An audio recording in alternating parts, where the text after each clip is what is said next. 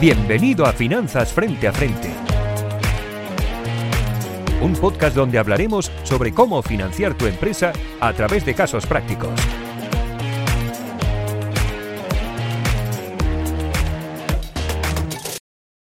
Bienvenidos al podcast de Financia tu empresa.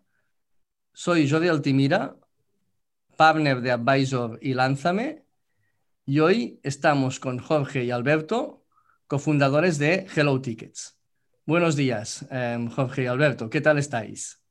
Muy bien, hola Jordi. Buenos días, Jordi, muy bien. Oye, pues encantados de, estar en, vosotros en esta sesión, en un, en un caso muy, muy interesante, un caso donde realmente pues el, el COVID os ha afectado de lleno, os ha afectado en, de forma estructural, ¿eh? en el, habéis estado en el epicentro del COVID y tenemos muchas ganas de, un poco con vosotros haber visto esa gran, gran reacción que, habéis realizado. ¿no? Entonces, un poco para empezar, em, Jorge Alberto, si nos queréis comentar qué es Hello Tickets y de dónde sale esa, esta iniciativa, cómo, cómo empezó Hello Tickets. Albert, ¿lo quieres contar tú? Justo te iba a hacer la misma pregunta, me da igual, como, como tú veas. Venga, yo lo cuento. Eh, pues mira, Hello Tickets.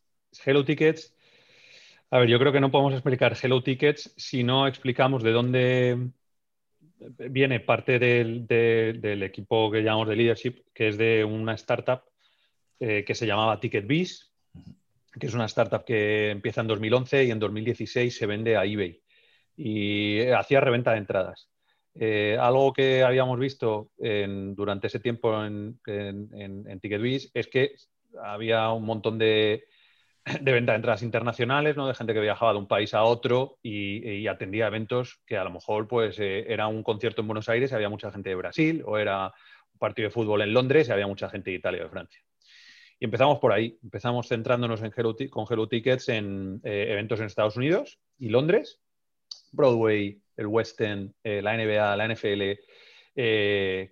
pero con la idea de pensar, bueno, del mismo modo que nosotros estamos vendiendo y si somos capaces de demostrar que podemos vender este tipo de eventos, pues también podremos vender otro tipo de actividades, porque la palabra evento es un poco artificial. Nadie dice, voy a un evento. No, lo que dices es, voy a un concierto o voy a viajar a Londres y voy a un museo, pero también voy a este musical. Y así empezó, así empezó en 2017. Bien, es decir, eso nace de una de una observación de, estar vosotros en, un proyecto muy, muy ganador como este TicketBiz y en este sentido veis una oportunidad que la vivís en escala 1-1 y, y, de vuestra experiencia. ¿no? Eh, es, interesante, es una muy buena forma de emprender el, realmente observar de tu experiencia profesional una necesidad que, que se crea. ¿no? Entonces, un poco vuestra visión en, en, este aspecto siempre es muy global, ¿no? Creéis que, claro, eh, el viajero que va a Broadway o va a la NBA, pues potencialmente es un viajero activo que puede ir a, lo que sería otros países y realizar otras actividades. Con lo cual, vuestra visión internacional siempre es una visión que prácticamente nace en el minuto cero del proyecto, ¿no? Literalmente, literalmente. O sea, es que es imposible plantear este proyecto eh, en un solo mercado. Pues sea el mercado español o hubiéramos sido franceses. Es imposible. tiene que nacer sí o sí eh, internacionalmente. ¿Y cómo es que nace en Nueva York, ¿no? Como primera, primer, ¿cómo es que os situáis de entrada en, eh, como comentabais, en, en, la NBA, en, en Broadway? Em, ¿Cómo es que una startup que en este sentido pues se inicia en, en España rápidamente pues va a Estados Unidos y, y coge ese, ese, mercado como primera iniciativa? ¿Cómo, ¿Cómo se establece un poco ese proceso?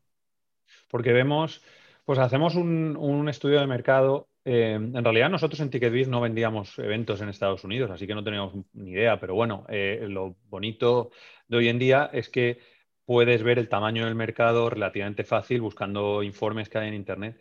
Y veíamos que el tamaño de mercado de Broadway era eh, general más de mil millones de dólares al año, con algunos shows como Aladdin o El Rey León por encima de 100 millones de, ventas, solamente esos y buscamos, eh, y también hay datos de cuánta gente internacional acaba yendo a alguno de esos shows, que está en torno al 20%, pues nos salía a un mercado de unos 250 millones de dólares. Eso es muy pequeño. Todos los que eh, hemos emprendido sabemos que si quieres hacer algo que escale, pues con 200 millones, joder, ya tienes que tener un market share del monopolio absoluto, que es irreal. Es muy pequeño, pero es una manera de empezar. Una manera de empezar. Eh, sobre la NBA, otros deportes, el béisbol, que también es muy popular, pues no teníamos mucha idea de cómo de grande iba a ser. Lo que, así que bueno, eh, sí que teníamos una manera de conectarnos y conseguir esas entradas de muchos proveedores allí, pero no teníamos ni idea de si iba a funcionar o no. Lo que sí que pensamos es, si existe tracción con alguno de, si somos capaces, porque tracción sabemos que va a existir, sabemos que la gente va, si somos capaces de conseguir adquirir a ese usuario, a ese viajero, eh, y somos capaces, como creemos que sabemos hacer por la experiencia que teníamos en TicketBiz, de hacerlo a un coste que sea menor de lo que luego se va a gastar ese usuario, pues eh, expandir a otro tipo de actividades debería ser posible. Eh, y Nueva York tiene muchas actividades para hacer. Tiene helicópteros, tiene museos, tiene tours por la ciudad. Entonces parecía que yo creo que tenía bastante sentido.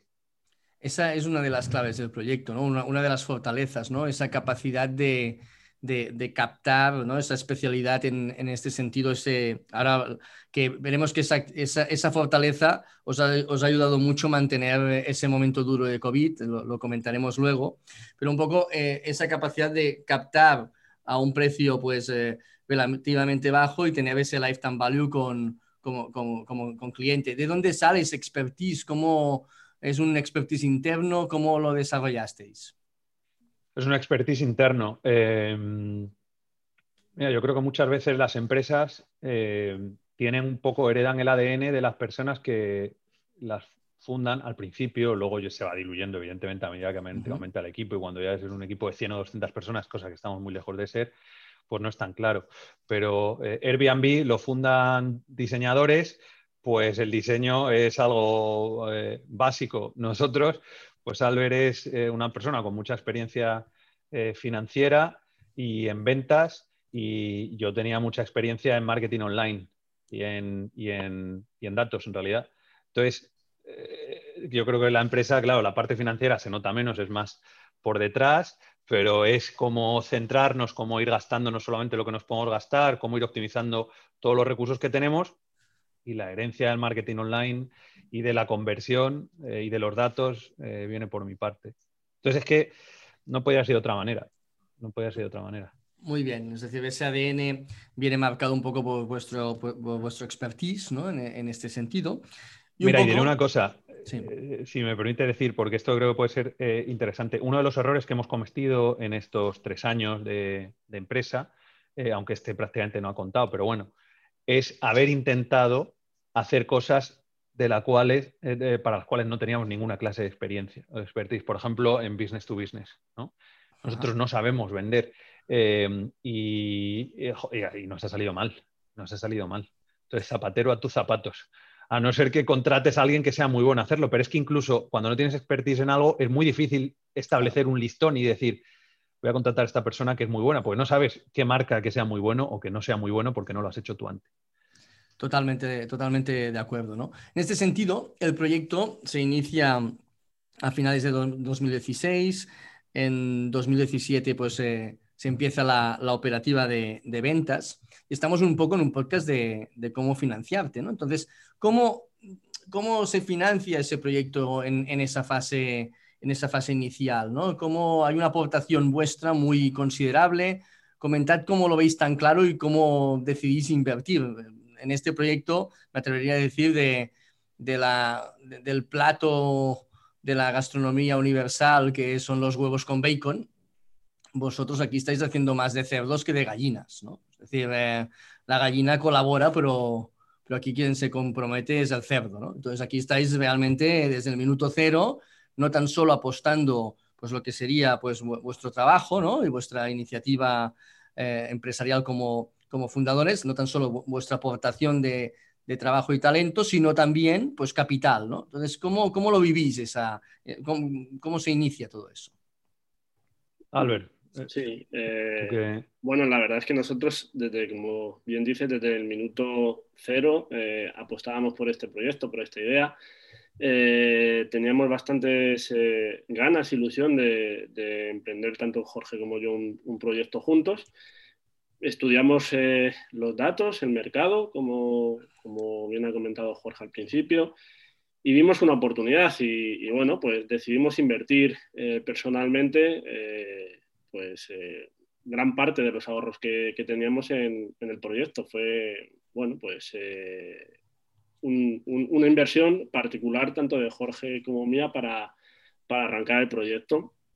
Eh, al principio el proyecto, pues bueno, se financió con capital propio y, muy poquitas personas que, que, estábamos en el equipo. Al principio éramos solo, solo cuatro y cuando empezamos a ver que, pues, que el proyecto arrancaba, que empezaba a tener tracción, que íbamos creciendo, eh, eh, bueno, pues eh, fuimos uniendo a más gente al proyecto y ya dedicándonos full time, porque en un principio mm, ni Jorge ni yo nos dedicábamos full time al proyecto, porque habíamos invertido muchos recursos, pero claro, teníamos que tener algún que otro colchón por si, por si acaso sucedía algo, ¿no? O si, o si la idea, aunque la veíamos clara desde el primer momento, eh, bueno, pues eh, son muy pocas empresas las que al final acaban triunfando, ¿no? Entonces, eh, bueno, pues teníamos cada uno nuestros trabajos y, un equipo muy, muy pequeñito que, que, nos iba ayudando. Cuando ya esto creció, nos dedicamos full time al proyecto.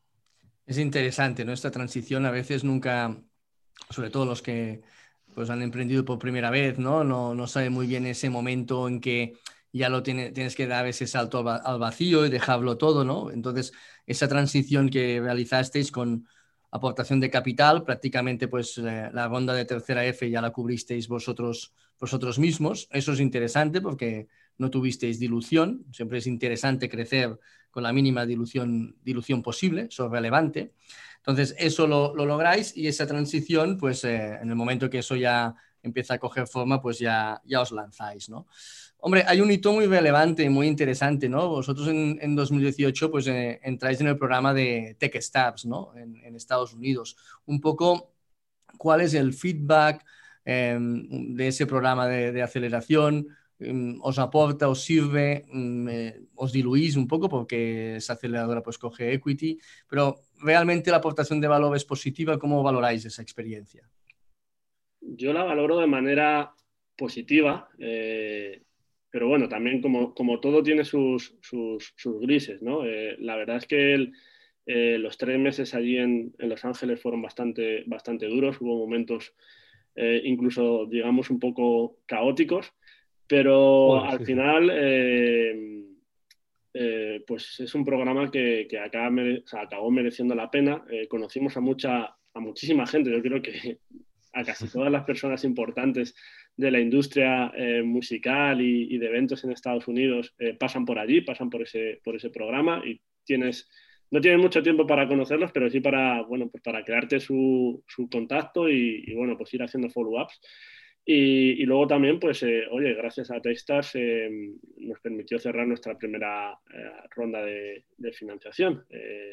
ya entró Pilar VC, nos conoció en Techstars y, bueno, pues fue, un, fue un momento muy bueno porque ya en la inversión inicial que habíamos hecho Jorge y yo se estaba, se estaba acabando y estábamos buscando la manera pues, de financiarnos y, Testar fue un pequeño empujón. Eh, hace un buen filtro de, empresas ya, entonces pues las eh, empresas que llegan allí tienen eh, cierta capacidad de, crecer aún más, pues suelen contar con apoyo de, algún VC.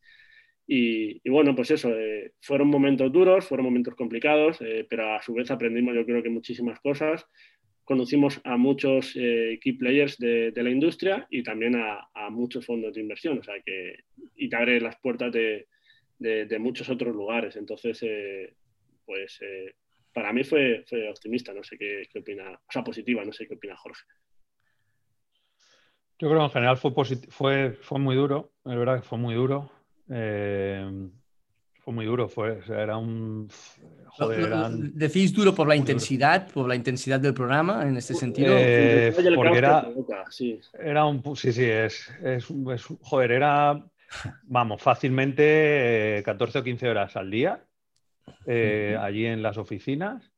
Y era, era, un puto lío porque estábamos intentando, que estaba en Los Ángeles, entonces estábamos a nueve horas de diferencia con, con Europa y intentabas asimilar todo lo que te decían, que era, eh, cada uno te decía una cosa, bueno, te decía, ah, pues esto me parece cojonudo. Claro, en, reuniones de 10 o 15 minutos es que no te pueden decir nada. Pero eso te obliga, mira, yo creo que lo, que lo más importante para mí de lo que obtuvimos primero, evidentemente, fue eh, conocer a nuestro fondo mayoritario eh, americano, pero lo más importante es que, como dice el nombre de aceleradora, te obliga a, joder, en tres meses a decir, vale, ¿qué cojones estamos haciendo? ¿Cuáles son los puntos débiles del equipo? ¿Cuáles son los puntos débiles en adelante? ¿Y cómo vamos a orientar esto? Luego te puede salir mejor o te puede salir peor, pero tienes que tomar decisiones. Y porque te establece unas expectativas muy fuertes.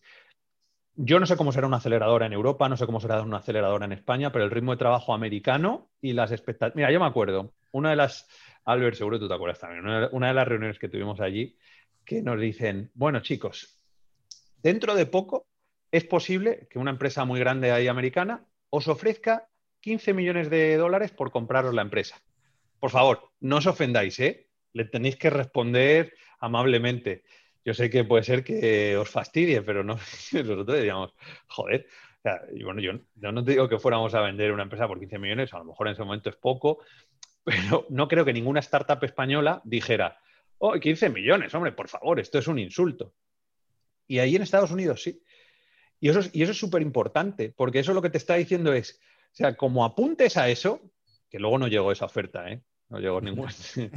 pero pero si, lo que tú vas a apuntar es, bueno, a ver si hago y, consigo vivir de esto o la vendo por un millón o dos millones, eso es una mierda. Ese es el gran problema en realidad que tenemos. La gran diferencia que tenemos en España con otros centros de inversión, Londres o Estados Unidos, es que aquí 15 millones sería, Dios mío, eh, firmo ya antes de que me digan nada más como si me tengo que, eh, vamos, eh, entregar el alma al diablo. Y ahí 15 millones es, ridículo. Y 150 millones te dirían, uff, para pensárselo si me vas a hacer una empresa de 150 millones, a lo mejor no te invierto.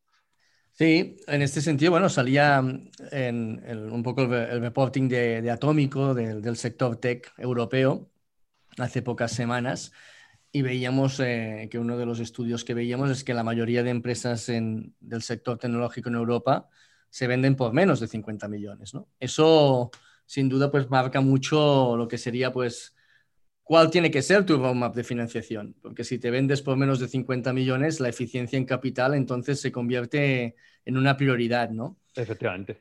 Entonces aquí, pues bueno, siempre es, una, siempre es muy importante. La eficiencia en capital, pues va, pues mm, horizontalmente afecta a toda la empresa, ¿no? Desde ser eficiente en, la captación, en las ventas, en la operativa, pero también en, la protección de ese euro. Si encima el upside lo tienes limitado y no te vas a a valores de venta pues que de, superiores a 50 millones, oye, pues la, dilución se convierte en algo estructural, ¿no? Es interesante, muy bien, eh, esa, visión americana, ¿no? Esa visión tan, tan diferente y captar un poco un venture capital ya internacional. Nosotros, bueno, España ha, mejorado mucho en los últimos 10 años, ¿no? A nivel de lo que sería la industria del, venture capital. Ha habido un crecimiento significativo, pero sin duda Hombre, hay países que, que, tienen mucho más bagaje, sin duda Estados Unidos, Reino Unido, como, como indicabais, ¿no? Nosotros, nuestra experiencia en Lánzame y en Advisor es que la mayoría de empresas que vemos que traccionan bien, en una fase inicial, pues ese complemento, esa coinversión entre eh, inversores españoles e inversores internacionales es muy positiva. ¿Cómo valoráis el hecho de tener ese, ese Venture Capital eh, de Boston? en, primera, en una, en una, ronda muy inicial? ¿En qué os ha servido? ¿En qué os ha ayudado? En, exigencia, seguro, en exigencia. Es que tú ves las, startups que tienen... Y un fondo en Estados Unidos relativamente pequeño, que yo creo que en total habrá levantado 300 millones de dólares. Eh, pero claro, es que en España sería el fondo más grande, seguramente. No, sin duda, sería el fondo más grande. y, y, nosotros allí somos la startup más pequeña, seguro. Aunque, aunque bueno, hay, bueno, depende, depende de cómo lo mires. Eh, yo creo que es esencial. Es que eh, yo es que en esto soy, soy un poco pesimista porque pesimista a corto plazo y optimista a largo plazo. Pesimista a corto plazo porque la realidad es que yo creo que una startup española, si atacas, vamos a ver, lo que yo creo que no se puede es ni como founder ni como, ni como inversor pretender eh, eh, hacer la cuadratura del círculo y decir, mira, te voy a invertir 50.000 euros o 100.000 euros o medio millón de euros y con esto vas a hacer una empresa eficiente que vamos a terminar vendiendo por 25 millones de euros.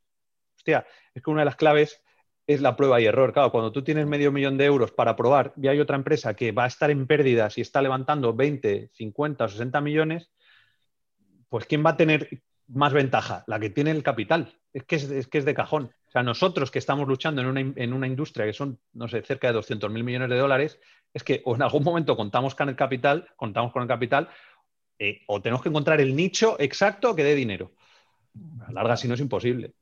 Totalmente. hombre, la en ese sentido, el, capital es una ventaja competitiva, ¿no? Es decir, eh, yo creo que hay, ha habido algunos proyectos, o veníamos de un entorno, quizá un entorno más WeWork, donde pues un proyecto como WeWork parecía que al final la única ventaja competitiva era el capital. Entonces, tampoco se trata de eso, ¿no? Hay que, hay que tener otras ventajas competitivas, pero sin duda el tamaño, el tamaño importa, ¿no? Y más en una industria que es, es intensiva en este sentido, ¿no? Entonces, eh, marcar diferencias, eh, diferencias competitivas o tener el tamaño adecuado es, es, es importante. ¿no? Es, también es que, claro, pero porque en una, porque en una industria, en, en, Internet, hay dos cosas principales que marcan el, eh, la, inversión de capital. Una es la adquisición de usuarios, del tipo que sea, ¿eh? del tipo que sea, pero que es la generación de leads o generación de clientes, del tipo que sea, de nuevo.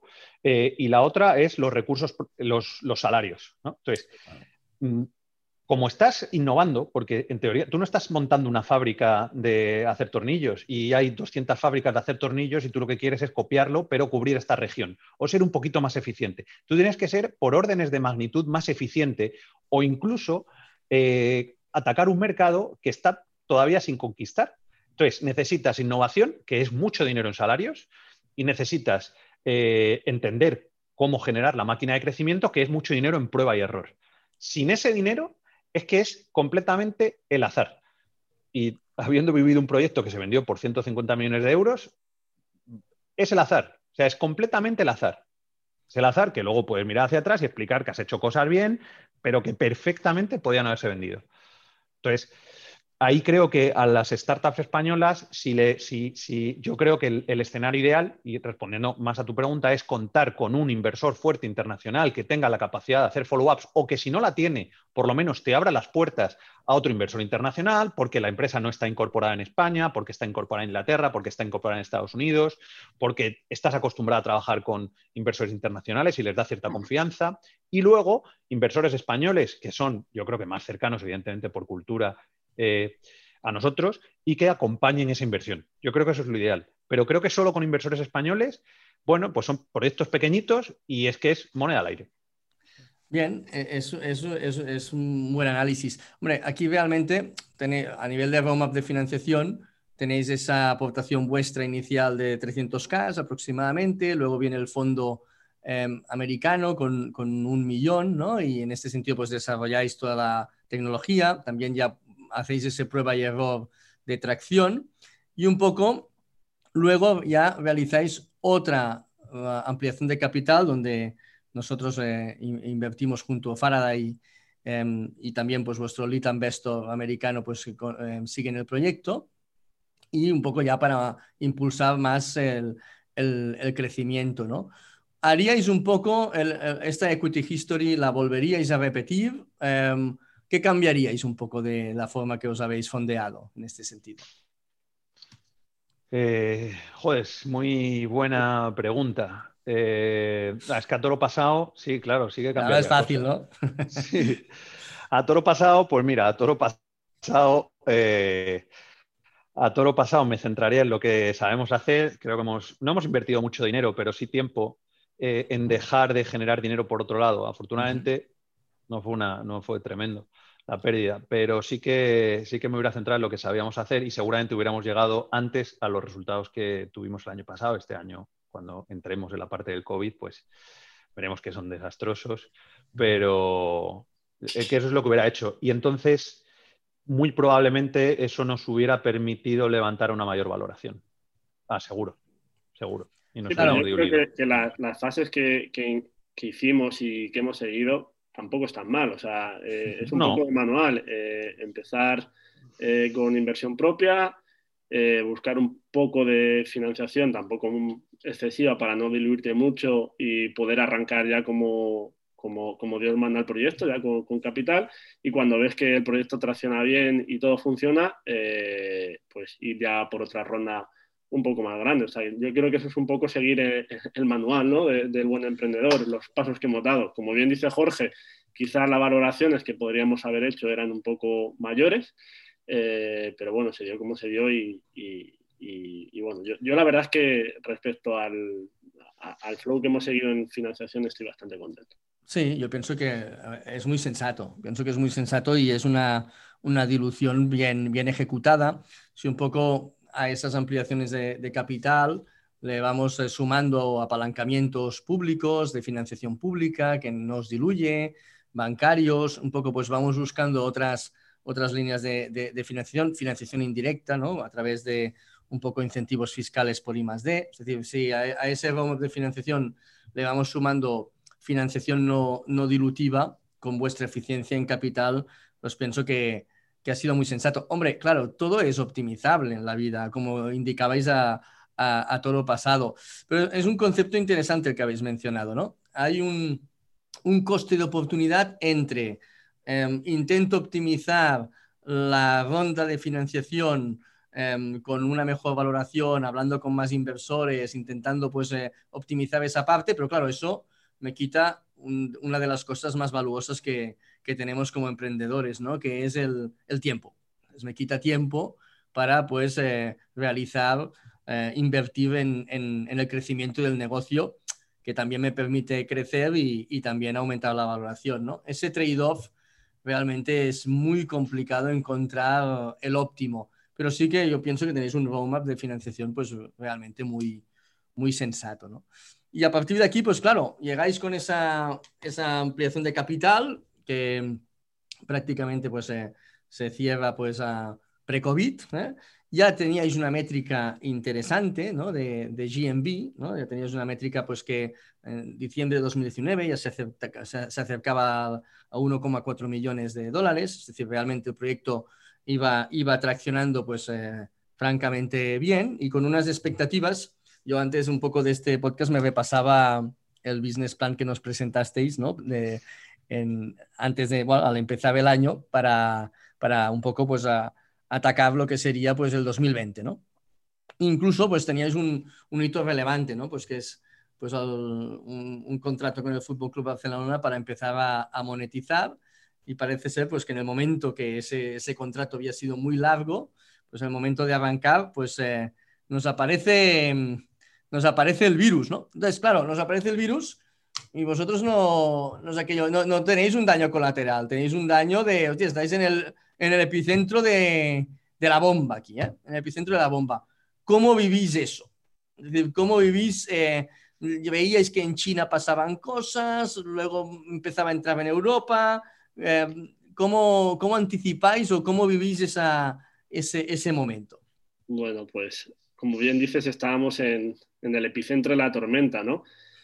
Eh, al principio, bueno, pues veías que llegaban noticias de China, pero bueno, cuando estaba eh, el epicentro en China, justamente en China, la verdad es que, siendo sinceros, no le dimos mayor importancia. No pensábamos que iba a tener una relevancia tan brutal, pero no solo nosotros, es que los medios y, cualquiera decía que no tenía importancia. Que, iba a acabar la cosa pronto.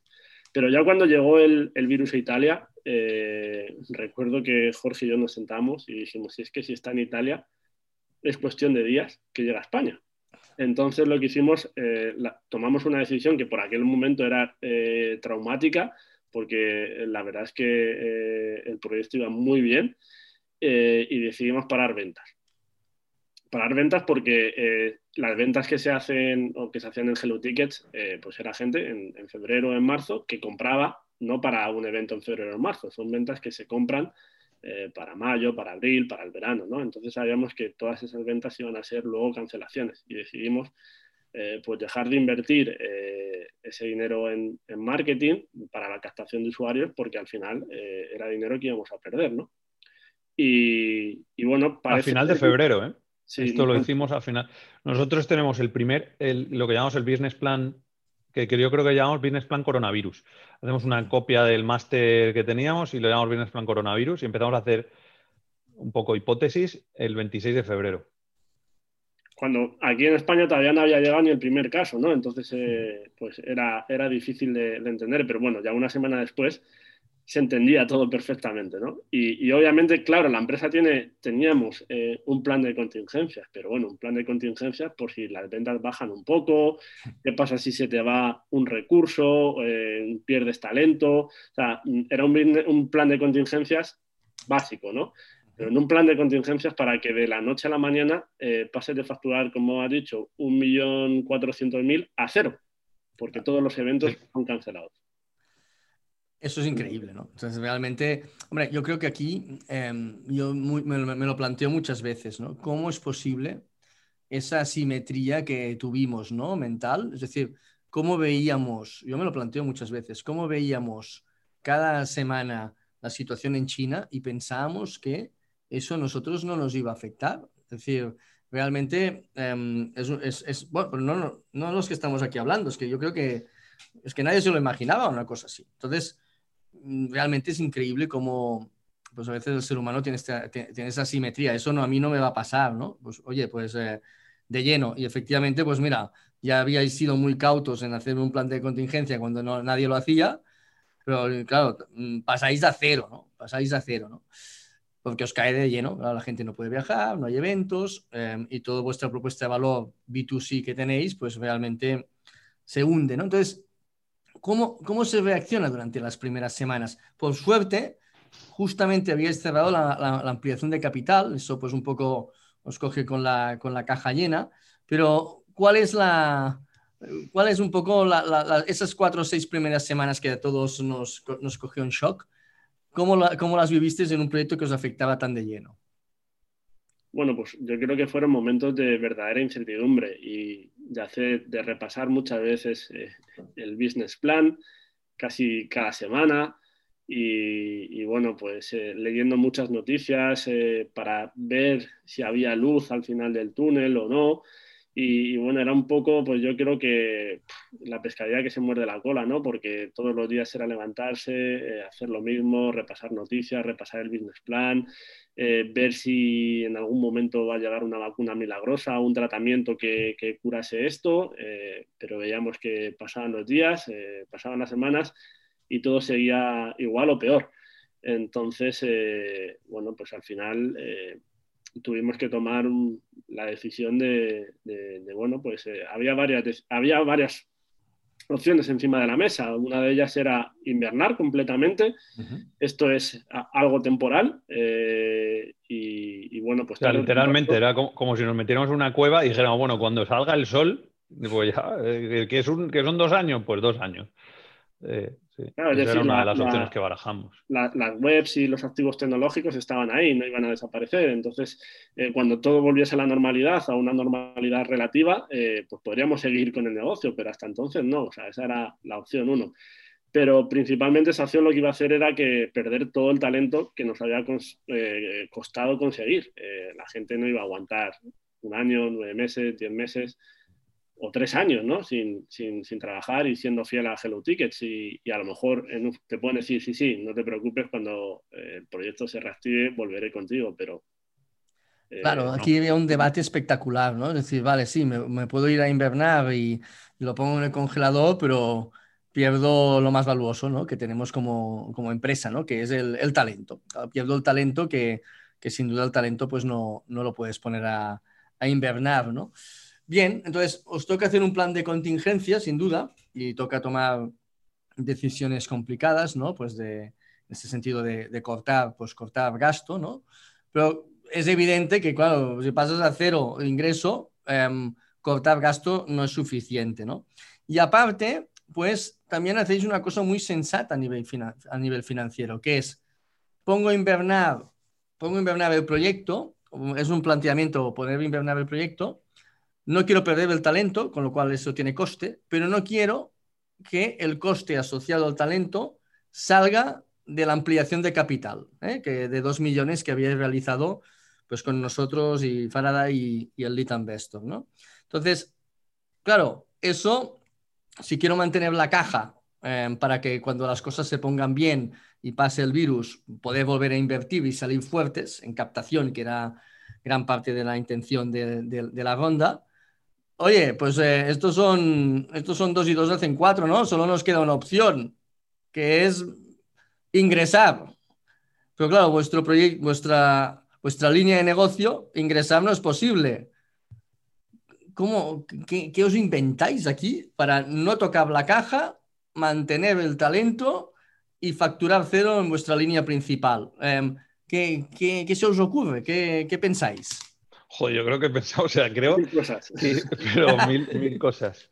Eh, a ver, eh, yo creo que eh, o sea, una situación eh, como tantas otras empresas que se hayan enfrentado muy difícil. Y a nosotros me acuerdo que una de las cosas que nos decía algún, alguno de los inversores era, eh, oye, tenemos empresas que se han reinventado. Y entonces que estaban haciendo, pues una empresa, está haciendo eh, cosmética y ahora se ha puesto a fabricar geles hidroalcohólicos. Y decíamos, hostia, pero claro, nosotros no podemos, claro, nosotros tenemos un activo que es una web que vendemos tours y actividades, ¿no? y que si no hay gente que haga tus actividades, es que no podemos transformarla en otra cosa, ¿no? Em, o la podemos transformar, claro, también pensamos, bueno, la podemos transformar y a lo mejor en verano, en verano seguro que se han vendido tus actividades, nosotros hemos vendido cero porque lo que pensamos es el coste de adquisición de esos tus actividades, como sea mayor que el retorno, encima vamos a perder más dinero.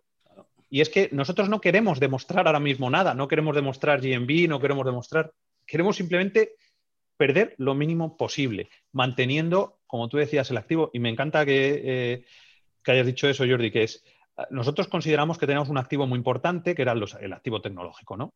Pero un día nos dimos cuenta, cuando vimos que podíamos perder el otro activo tan importante, que es, hostia, que es que el equipo que hemos montado, que ya hemos tenido que prescindir de gente súper valiosa, que es que esto puede desaparecer. Y nadie me dice que con otro que tenga, que empezando desde cero podamos conseguir otro equipo que vaya a hacer lo que nosotros íbamos a hacer. El plan de 2020 estaba basado sobre ese activo, el activo de talento. Si ese activo desaparece, hostias, pues pones un riesgo alto para el futuro. Pones un riesgo alto para el futuro. Entonces, pues bueno, pues eh, intentamos ver eh, Oye, ¿hay algo en lo que vosotros nos decíais, eh, nos decíais en realidad, ¿hay algo en lo que vosotros con vuestra experiencia podáis utilizar para generar dinero de alguna manera?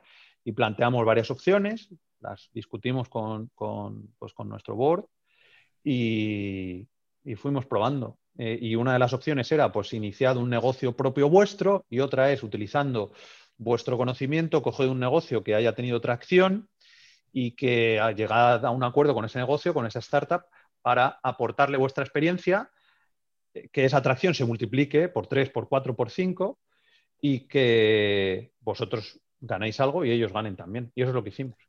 Esto es muy interesante, ¿no? Realmente, pues volviendo al ADN que tenía la empresa basada en, vuestra, en vuestro know-how, ¿no? En vuestro conocimiento, en vuestra capacidad, pues en un momento así de, crisis total, ¿no? Em, pues volvéis a esa, a esa capacidad para, hacer cosas e ingresar. Entonces, eso os obliga pues a, oye, ¿en qué somos buenos? Pues somos muy buenos en marketing digital, somos muy buenos en ventas, somos muy buenos, tenemos una gran experiencia internacional, ¿eh? esa experiencia de vender en, varios mercados, ¿no? Con lo cual, en un momento que digitalizar, por culpa de un poco de, lo que ha sucedido, es relevante, es, es importante, puede ayudar a otras empresas que, oye, pues no estén tan digitalizadas, no tengan esa expertise y les planteáis una solución no dilutiva. De hecho, la solución que ahora comentaremos es una solución que estamos viendo startups que, su propuesta de valor principal es esta y que, que lo están haciendo, ¿no? Ya, ya lo están haciendo como, como, como core business, ¿no? Entonces, ¿cómo, cómo reaccionáis? Eh, está claro que vais a ir a ese camino de aportar vuestro know-how a otras empresas y que, y que os encontráis por el camino y qué hacéis un poco. Pues mira, ahí es cuando entran eh, los inversores y los inversores, se le presentamos esto a nuestros inversores, presentando a, todos vosotros, ¿no? Y los inversores americanos nos presentan algunas startups y los inversores españoles nos presentan a otras. Por ejemplo, pues eh, un inversor de un grupo inversor de Barcelona que, la verdad es que nosotros estamos muy contentos con ellos, que se llama Successful Ventures y que han empezado hace no mucho.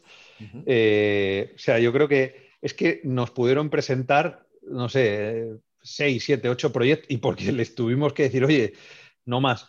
Eh, y, ahí, ahí sí que ha sido maravilloso tener esa cercanía, porque en Estados Unidos nos hubiera sido mucho más difícil convencer a empresas americanas, a startups americanas que confíen en nosotros, que miran el pasado, tuvimos, es como, ya, bueno, pero vosotros estáis en Europa, estáis en un país, en un mercado más pequeño, a lo mejor nos va a funcionar.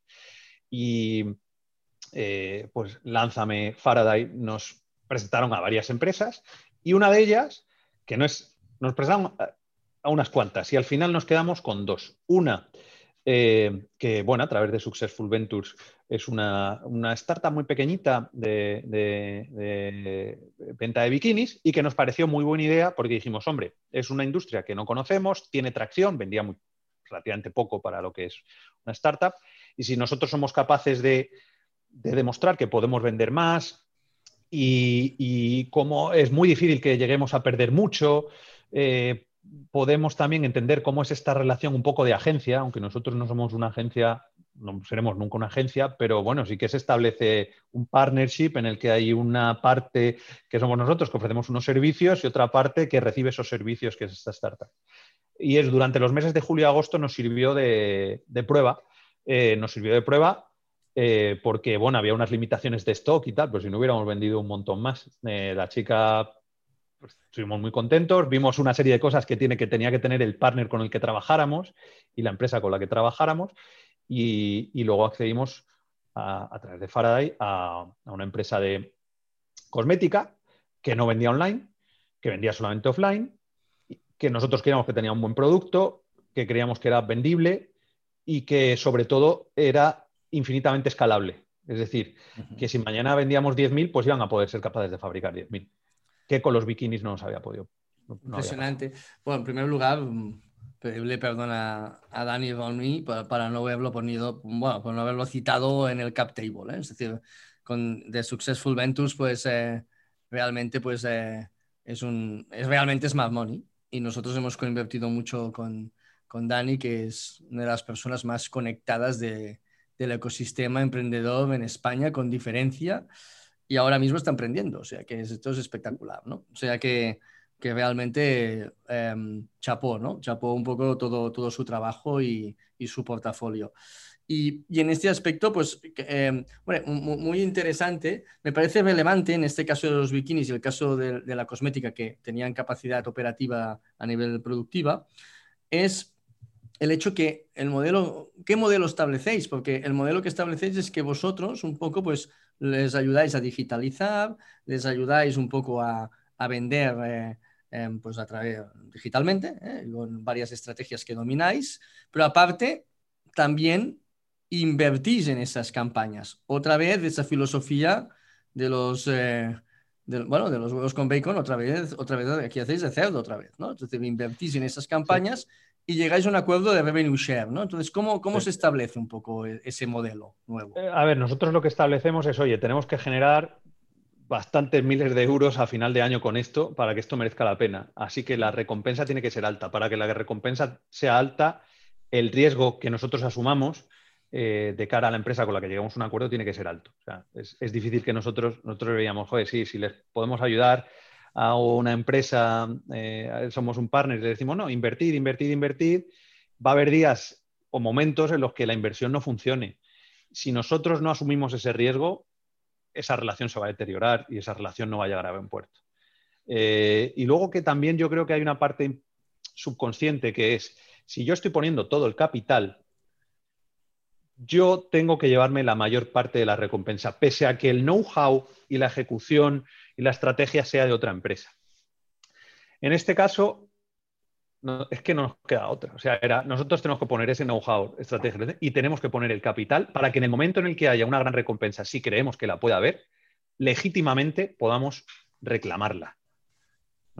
Y que sea un win-win para las dos empresas. Oye, la otra empresa no va a ganar lo que tenía que ganar, pero al final del camino, que van a ser unos meses, eh, pues nosotros desaparecemos de la ecuación, entrará un equipo interno suyo y estará generando todo lo que nosotros hemos generado. Eh, y, se habrán arriesgado cero. ¿Que lo que hemos generado es cero? Pues no han perdido nada. Que lo que hemos generado, como es el caso, eh, ojalá a lo largo del año que viene, pues serán varios millones de euros, pues les irá maravillosamente bien. Y pues yo creo que siendo una, yo, vamos, yo lo hubiera aceptado. Si fuera yo, digo, Sin duda. yo sigo haciendo lo mío y vosotros os metéis el dinero, pues para adelante. Es espectacular, bueno, es interesante ese planteamiento de win-win, que el, invertir en las campañas y aportar ese expertise y dar ventas extras a la compañía os permite pues eh, cero riesgo el cliente pues puede crecer en ese ámbito y a vosotros coger un revenue share em, considerable, ¿no? Porque porque es justo, ¿no? realmente, claro, porque oye, yo me, yo me, arriesgo, me arriesgo para mal, yo puedo perder mucho, pero puedo ganar mucho. Pero hay que ser audaz, yo creo que con ellos, la empresa de cosmética se llama Segle Clinical y Mónica y Alfonso son los fundadores, no, fuimos, no fueron los únicos con los que hablamos y con algunos otros de los que hablamos, eh, bueno, el acuerdo era, oye, tú te la juegas todo, pero no vas a ganar tanto, porque yo tengo que ganar. Y ellos fueron yo creo, valientes e inteligentes diciendo, mira, esto es algo que desde luego en los próximos 12 meses por nuestra cuenta no vamos a hacer. De forma que nosotros seguimos a lo nuestro. Para que ellos lo hagan, tenemos que darle, bueno, oye, hacemos un periodo de prueba, vemos que funciona y tal, me fío, un poco a ciegas, pero tenemos que dar una buena recompensa. Y tenemos que ser capaces de ser generosos como para decir, cuando vaya mal, va a ser muy fácil que esa, digamos, ah, ellos están perdiendo, es su problema, pero cuando vaya bien, y haya miles de euros que les estemos pagando, tenemos que ser conscientes que en el futuro esto nos va a recompensar. La recompensa más grande se la van a llevar ellos. Y no todo el mundo lo veía así, ¿eh? de otras startups con las que hablamos. porque yo creo que la gente es muy cortoplacista. Y ellos lo vieron súper claro desde el, pero vamos, desde el minuto uno. O sea, súper claro. Y ha sido una suerte. Sin duda, hombre, sin duda os ha dado mucho aguante, ¿no? En este sentido, claro, em, eso pues abre una, una nueva línea de negocio. Vosotros estáis dedicados fundamentalmente al equipo, está dedicado ese talento que habéis defendido, está dedicado a Hello Tickets, a un poco pues a, preparar, a trabajar fuerte para... volveremos a viajar, volveremos a ir a eventos cuando todo eso haya sucedido y, eso va a volver seguro, ¿no? Pero va a tardar, pero vamos a volver. Entonces, em, eso sigue allá, tenéis el equipo dedicado allí, vosotros un poco estáis part-time en, esos proyectos más eh, de, facturar, esa facturación táctica, ¿no? esa facturación táctica que tenéis con el, proyecto de cosmética, con el proyecto de, bañadores, también estáis dedicados totalmente a Hello Tickets, partís un poco ese tiempo. Pero claro, eh, ahora nos viene un debate realmente interesante y bendito problema, ¿no? tenemos ese debate gracias a, a vuestra habilidad y a vuestro talento, ¿no? Que es, teníamos una línea que era Hello Tickets, teníamos una empresa que era Hello Tickets escalable y que íbamos ya a un GMB de 1,4 millones de dólares y ahora... Al, mes. Claro. disculpad, es verdad, al mes. ¿eh? Eh, Entonces, eso hay que ponerlo en perspectiva porque la diferencia es todavía muy grande con lo que podemos hacer a día de 1,4 millones, eh, y esto es directo, ¿eh? el podcast es directo, no lo podemos cortar y arreglar. O sea que 1,4 millones de dólares mensuales, mensuales. Claro. Y ahora abrimos una nueva línea, que es un ingreso táctico para aguantar ese mal momento. Pero claro, esta nueva línea, oye, nos empieza a generar ya un volumen de negocio que quizá no es tan escalable, pero es rentable. Y es una línea pues, mm, que ya nos gustaría a muchas empresas eh, poder disponer de, de, ese revenue y de ese revenue rentable, ¿no? Claro, pasa el, va a pasar el COVID y vamos a tener que tomar una decisión. Volvemos 100% a la línea escalable de Hello Tickets y nos cargamos, entre comillas, esa línea que hemos construido rentable, pero ya con un cierto volumen interesante, o intentamos mantener las dos cosas. ¿Qué pensáis que es la decisión correcta aquí? Eso, si estuviéramos en una business school, es donde empezaría el caso de negocio, la discusión, ¿no? Es decir, ¿qué, qué, pensáis o qué creéis eh, que, se debe hacer en una situación así? Bendito problema, digo. ¿eh? Yo, eh, yo creo que... Vamos a ver. es que depende de las circunstancias. Primero, en primer lugar, claro, nosotros lo que podríamos pensar es, bueno, primero ellos, y, aquí mi objetivo con, con Clinical, con Alfonso y Mónica es, eh, y es el acuerdo que tenemos, ellos cuando termine este acuerdo, que será dentro de unos meses, ellos tienen que tener el equipo interno para hacer lo que hacemos nosotros, y entonces verán su recompensa. Y entonces verán su recompensa. Eh, entonces, yo no valoro la posibilidad porque creo que sería faltar al acuerdo, a no ser que a ellos les interesara, pero creo que, no es el espíritu del acuerdo continuar más allá de, mitad del año que viene con ellos. Entonces, lo que sí que podríamos decir es, bueno, ¿por qué no hacéis esto en otra industria, eh, con otra startup o incluso vendiendo vosotros vuestros propios productos? Porque igual que vendemos cosmética, al final, al final lo que nosotros decimos es, oye, si tú estás vendiendo 20.000, 30.000, 50.000 euros al mes en lo que sea y generas y, es positivo el ROI, eh, no hay razón para pensar que no puedas vender medio millón. Claro. Si hay demanda para llegar a 50.000, hombre, es que me digas, llevo 20 años y vendo 50.000 al mes, pues bueno. Pero si acabas de empezar y ya vendes 50.000, pues puedes multiplicar por 10 y seguramente por 25, no muy difícilmente. ¿no? A lo largo del tiempo necesitas dos, tres años, lo que sea, pero no muy difícilmente. Pero bueno, eh, esa es la, el, debate que tenemos. Yo creo que tenemos que centrarnos en Hello Tickets porque no somos 200 personas, creo que es un negocio, tenemos el camino muy claro, creo que tenemos una oportunidad muy fuerte y si pudiéramos hacer cuatro startups a la vez, pues las haríamos, pero no somos una incubadora, no somos una aceleradora, no somos, somos una empresa ahora mismo con recursos más limitados de lo que teníamos hace un año y, creo que tenemos que centrarnos en Hello. Es que vamos, yo no tengo ninguna duda. Creo que tenemos que centrarnos en Hello Tickets, pese a que lo otro, a corto plazo, sea eh, tentador. Si encontramos una manera, es que no sé de qué manera, sin involucrarnos. Esto es, este es el, es una decisión espectacularmente complicada, porque, claro, tú a nivel si coges un poco el manual financiero, ¿no? Oye, pues eh, estás montando un negocio más, más rentable, ¿no? En este sentido, oye, pues todo lo que te genera un margen de contribución negativo en un negocio que planteas como rentable, oye, cargártelo es, es es bastante, bastante fácil, ¿no? Es decir, bueno, no sé que sea una línea muy estratégica, pero realmente cargártelo es bastante, bastante fácil. El problema es lo que hizo Steve, Jobs, ¿no? El problema es lo que hizo Steve Jobs cuando llegó a Apple, ¿no? Decir, vale, lo malo me lo cargo, pero lo bueno también, porque resulta que mi visión es esta y quiero poner foco en la empresa e implementar cuatro o cinco cosas.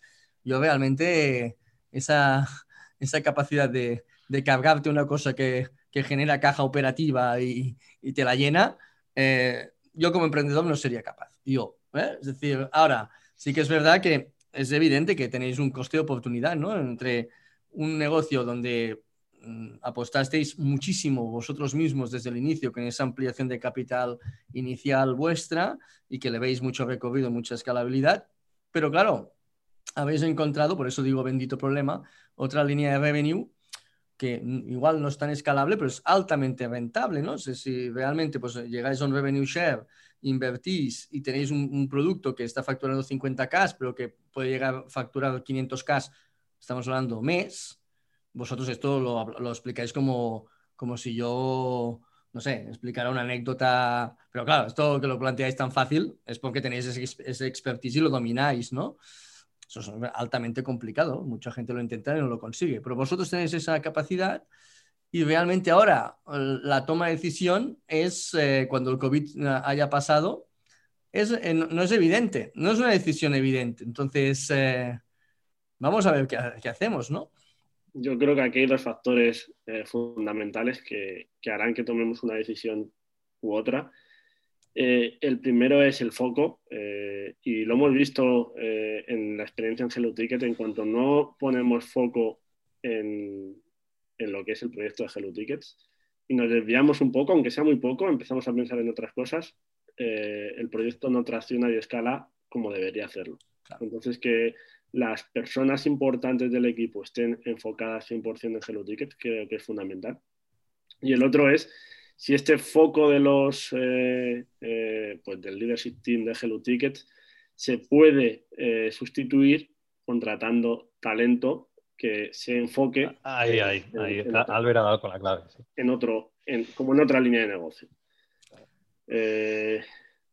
y podría ser, o sea, si se hace así, claro que podría ser, porque como bien dices, son negocios rentables. Entonces, simplemente lo que hay que conseguir es que alguien con mucho talento que tenga eh, capacidades similares a las que tienen ahora las personas que se están encargando de desarrollar esta, estas nuevas líneas alternativas de negocio, pueda llevarlo de la misma manera. Siendo así, ¿por qué no?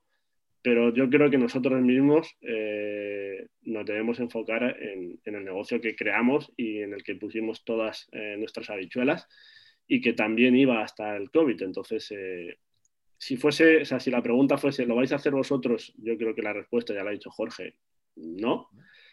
pero si podemos encontrar la manera de que otro equipo, ya sea dentro de la empresa, alternativo, bueno, hay, varias formas de hacerlo, eh, pueda desarrollar esa línea de negocio, yo creo que la respuesta sería ¿por qué no? no? Eh, podría ser.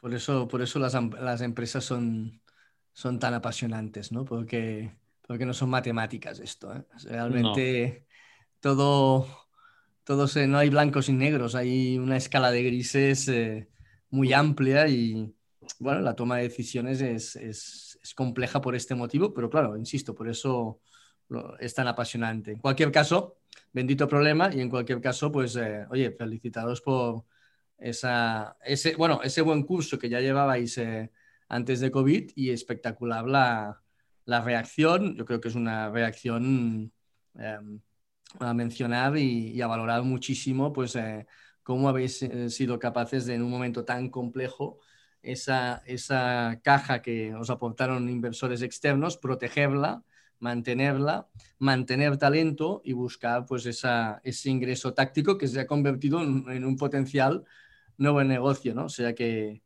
eso sí que cuando te da, la, vida te da limones, ¿no? Pues la cortas y haces una buena limonada y es lo que habéis hecho vosotros y, y os agradezco mucho vuestro tiempo en, este, en esta iniciativa que hemos lanzado eh, y yo pienso que puede ayudar al, ecosistema, tanto Albert como Jorge, eh, el tiempo que nos habéis destinado y, agradecidos y con muchas ganas de, seguir apoyándonos y, seguir vuestro recorrido en el, en el futuro.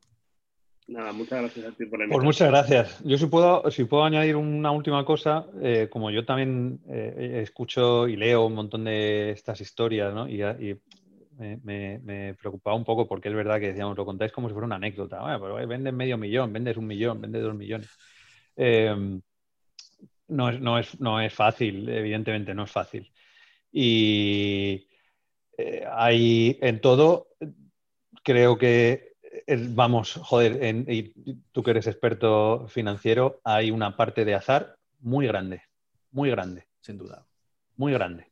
Entonces, eh, yo creo que nadie se sienta descorazonado porque pero es que nosotros mismos, oye, que nosotros mismos tenemos todavía que demostrar que Hello Tickets puede escalar mucho más, que puede escalar siendo rentable, eh, lo hemos demostrado y sé que por delante podemos tener experiencia, creo que podemos hacer las cosas bien, evidentemente podemos hacerlas mucho mejor, porque si no estaríamos hablando de una empresa, ¿no? de un unicornio, pero, que dependerá también del azar. Y hasta ahora lo que ha sucedido depende del azar. Entonces, que nadie se piense que esto es, aquí hay magia. Aquí hay conocimiento, aquí hay experiencia, aquí hay foco. Albert ha dado con la clave.